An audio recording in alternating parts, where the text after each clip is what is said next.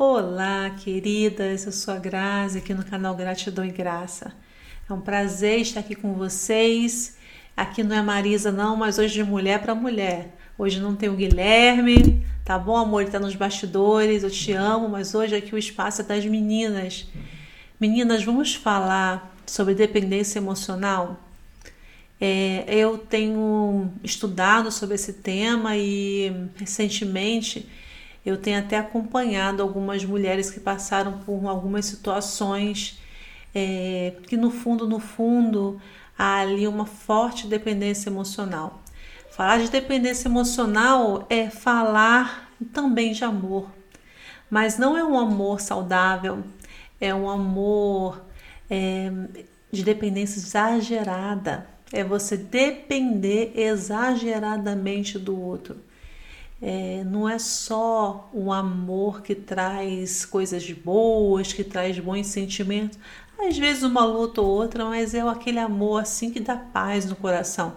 Não, esse é um tipo de amor que traz é, problemas para a vida, problemas sérios, problemas emocionais e pela ciência a dependência emocional ou dependência afetiva ela é considerada uma patologia. E é tão comum a gente ser vítima de dependência emocional ou dependência afetiva sem perceber. E quais são os perigos dessa dependência? O principal deles é no caso de uma separação. Porque quando você coloca a sua vida na mão do outro, e acontece uma separação, a sua vida desmorona, porque a tua vida está com o outro, você entregou a tua vida para o outro. Então são vários aspectos que vão acontecendo na vida da gente que nos leva a ter essa dependência. E se a gente for pegar alguns teóricos que tratam né, é, desse é, de estudos de comportamento da mente, algumas linhas né, fala sobre é, toda aquela gama que a gente traz né, do nosso passado, às vezes da infância, e tudo isso nos leva a ter certa propensão a ser um dependente emocional. Às vezes na infância, é, na relação paterno-materna, às vezes a gente não tem assim aquela aquela, aquele retorno de positivos, retornos positivos da, do pai ou da mãe, há uma cobrança exagerada, a gente tem aquela, aquela, aquele sentimento de que a gente nunca atinge é, um grau satisfatório de resposta e a gente está sempre aquém do que a gente poderia estar, e isso vai nos deixando frustrados e essa frustração vai levando até a vida adulta, às vezes, a sensação de insegurança. E aí você chega na vida adulta, você não consegue ser feliz é, dentro de você e por você. Você sempre vai colocar alguém para assumir esse papel. E o que, que a gente pode ter aí numa dependência emocional? São vários sinais que a gente pode ver, principalmente baixa autoestima, é, sentimento de, é, de abandono, e você fica naquela sensação sempre que o outro está com você, às vezes aquela pergunta assim, está acontecendo alguma coisa, aquele medo de ser abandonado, você está aqui comigo, é, ciúmes, porque também não deixa de ser o um medo de ser abandonado, de ser traído, ciúmes excessivos, é, você tem necessidade de todo o tempo ser elogiado, porque também é uma consequência da baixa autoestima, e aí você precisa que o outro te elogie para você se sentir bem. Olha a dependência aí. É sempre do outro. Eu preciso do outro para me elogiar, eu preciso do outro para dizer que sempre vai estar comigo para que eu me sinta segura. E aí você, às vezes, você mesmo vai se desvalorizando por conta disso, porque você mostra para o outro uma carência que você tem e aí acaba o quê? Também fazendo com que o casa, com, com, com seu, que o seu relacionamento, né, seja um casamento, seja um namoro, até uma relação de amizade, se torne o quê? Uma relação pesada. Mas a gente vai falar um pouco hoje aqui, na verdade a gente vai focar mais nos relacionamentos amorosos, porque é o que mais acontece, né? Nos relacionamentos amorosos é o que mais acontece essa dependência. E aí a gente trazendo aqui para quando há um rompimento, aí a situação se complica, se complica muito. Então as pessoas quando têm essa propensão a ser um dependente emocional ou um dependente afetivo, muitas vezes ele não se posiciona, ele ou ela, né, no caso, no caso aqui as meninas, eu estou falando hoje para as meninas, porque os estudos apontam que as mulheres são as maiores vítimas desse tipo de relacionamento tóxico, sendo elas as dependentes emocionais, sendo elas as dependentes afetivas. E na contrapartida, muitas vezes o outro gosta dessa codependência. Às vezes essa codependência atrapalha, mas é também uma satisfação do ego do outro por ter esse outro que depende dele, que está é, ao dispor dele, aceitando às vezes até relaciona, um relacionamento abusivo. Então há de se ter muita cautela, muita cautela e essa cautela ela é, pressupõe um autoexame, é você se conhecer, é você entender, eu sou uma dependente emocional, eu tenho essa relação de dependência emocional.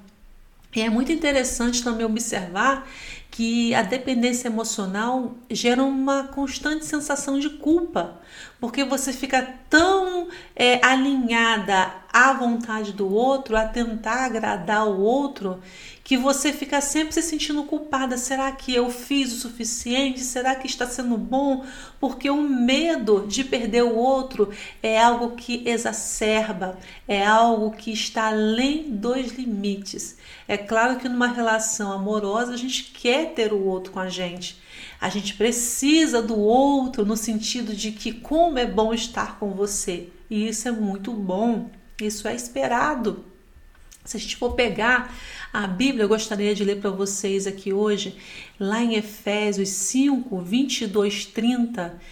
É uma passagem um pouquinho grande, mas eu gostaria de ler assim mesmo, porque ela tem tudo a ver com o que a gente está falando hoje, que ela nos fala assim, olha, as mulheres sejam submissas ao seu próprio marido como ao Senhor porque o marido é a cabeça da mulher, como também Cristo é a cabeça da igreja, sendo este mesmo o salvador do corpo. Como, porém, a igreja está sujeita a Cristo, assim também as mulheres sejam em tudo submissas ao seu marido.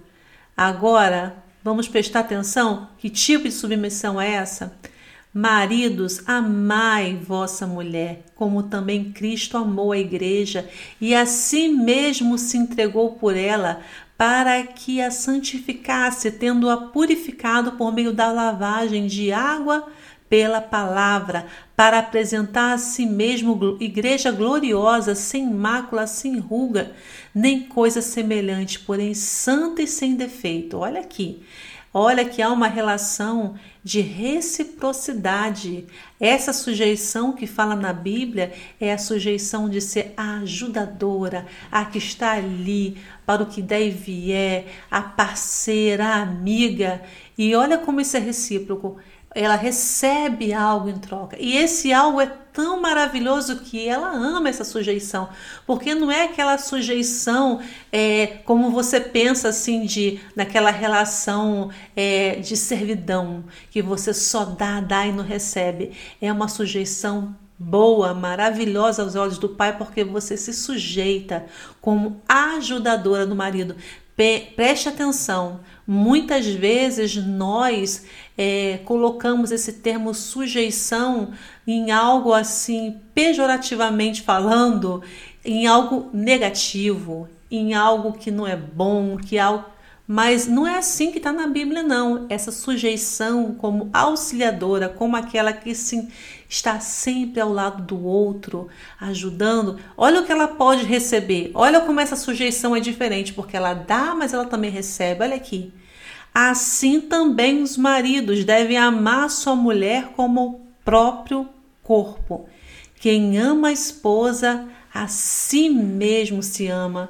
Gente, que tipo de sujeição é essa? maravilhosa. Quem não quer ser sujeito assim, de você se entregar, de você se você amar, você fazer pelo outro e receber isso do seu marido, do seu cônjuge, uma sujeição que ele ama a esposa é, da maneira que ele ama a si mesmo, porque continua dizendo assim, porque ninguém jamais odiou a própria carne e alimenta e dela cuida também Cristo faz com a igreja, porque somos membros do seu corpo. Essa sujeição bíblica é uma sujeição maravilhosa, é uma sujeição, su, sujeição sublime, na qual a mulher se coloca como auxiliadora e ela recebe o que desse, desse parceiro?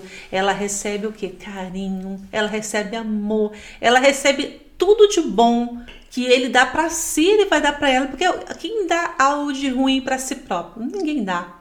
Então a gente pode esperar o quê? Uma reciprocidade, porque Deus, ele é um Deus justo. Ele é um Deus justo e ele é um Deus que cuida. E ele cuida dos relacionamentos. Se a gente leva isso para outros caminhos, aí é uma questão nossa mas a gente vê aqui uma coisa muito bonita, uma coisa de cuidado, porque Deus ele tem esse cuidado, ele cuida dos relacionamentos, ele cuida dos homens, ele cuida das mulheres, ele ama a família e é assim nessa relação equilibrada, nessa relação de amor. Essa é a relação de amor onde você dá, você recebe. Muitas vezes você vê o outro feliz e você sente como se fosse, se fosse com você, porque o outro é como se fosse você e você é como se fosse o outro. Então, isso é uma coisa agradável, boa, justa. E a gente falando de dependência emocional, aqui não há dependência emocional.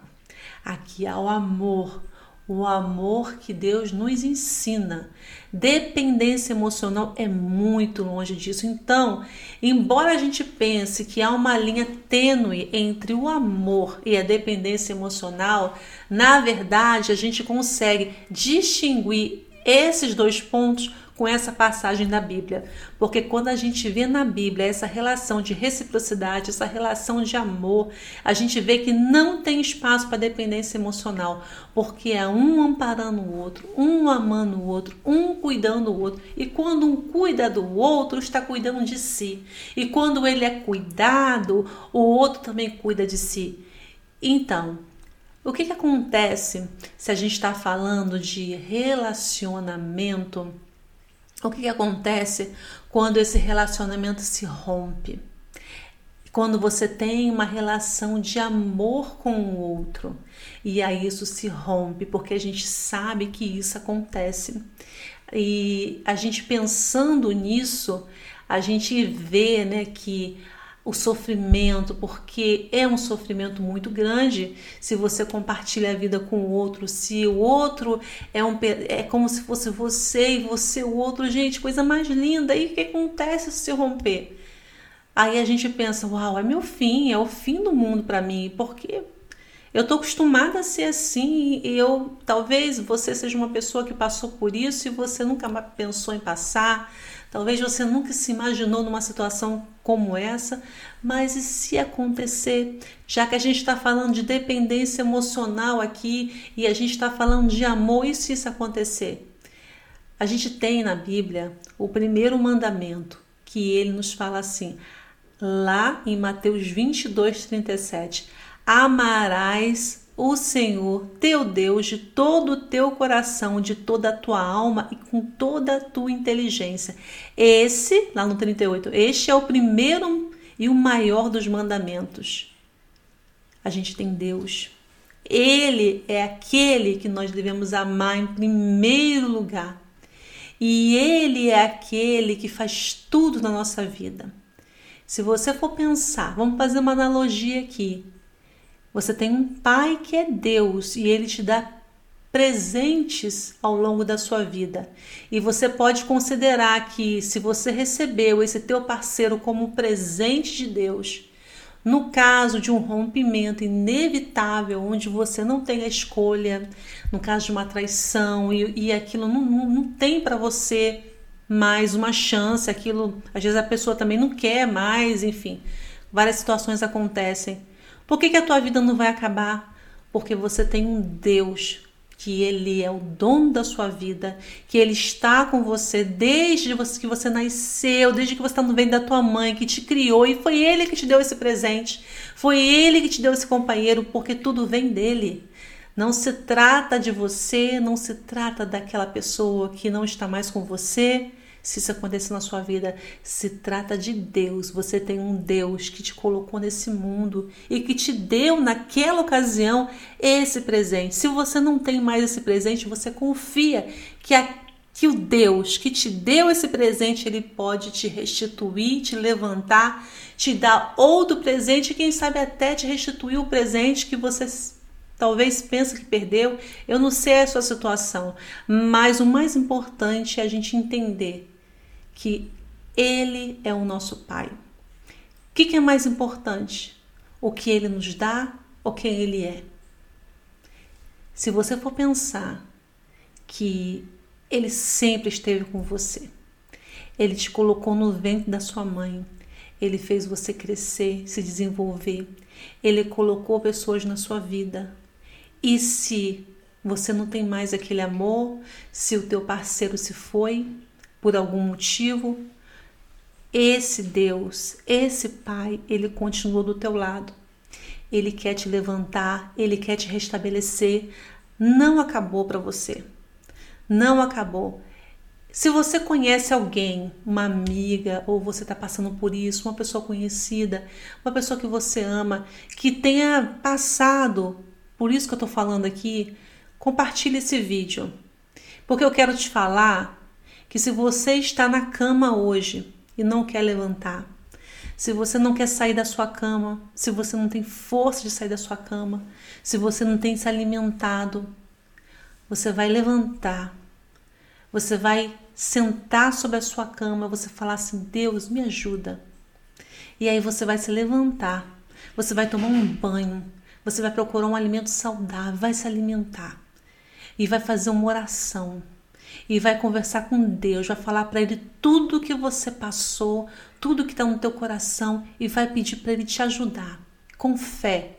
Você vai ter uma Bíblia, se você não tem, você providencia uma Bíblia e você vai meditar na palavra de Deus e ele vai mudar a tua história, ele vai mudar a tua vida, ele vai te dar força porque o Pai que te deu aquele presente é o mesmo Pai que pode te dar muito mais, que pode te restituir, que pode te levantar e que pode fazer coisas maiores ainda. Não coloca o coração naquilo que Deus te deu. Coloca o teu coração no Pai que você tem, no Pai que te criou. Se você está no sofá da sua casa o dia inteiro só comendo besteira, achando que acabou para você, achando que você não tem mais força, você vai sentar no sofá da mesma maneira e vai falar assim: Deus me ajuda. Me ajuda, Senhor, com fé. E você vai se levantar, vai tomar um banho, vai parar de comer besteira, vai comer uma coisa saudável, se alimentar, porque o nosso corpo precisa se alimentar para estar bem e vai orar, vai buscar Deus e vai confiar no Pai que te criou, porque Ele não te abandonou. Você pode ter perdido algumas coisas ao longo da sua vida, mas aquele que dá, ele continua com você. Aquele que levanta, aquele que dá força, continua com você. E às vezes acontecem coisas na vida da gente para a gente entender que não se trata do que a gente recebe, se trata do que a gente tem, que é o Pai, que Ele pode tudo, que Ele está conosco e que Ele pode nos levantar. Eu quero desejar é, que Deus abençoe sua casa, sua vida e como mulher também, eu quero me colocar nesse clamor e pedir para que Deus nos abençoe, nos ajude a vencer todas as adversidades, todas as barreiras que nós temos que enfrentar no nosso dia a dia, todas as coisas que nós temos que dar conta, porque uma mulher que ora, que uma mulher de oração, ela pode grandes coisas. Então que o Senhor nos ajude a ser mulher de oração, a ser mulher de clamor, a ser mulher de fé, que Ele nos ajude a estar orando uma pelas outras, a estar junto uma com as outras, porque essa união ela é poderosa para que a gente possa vencer. Em nome de Jesus, um grande abraço.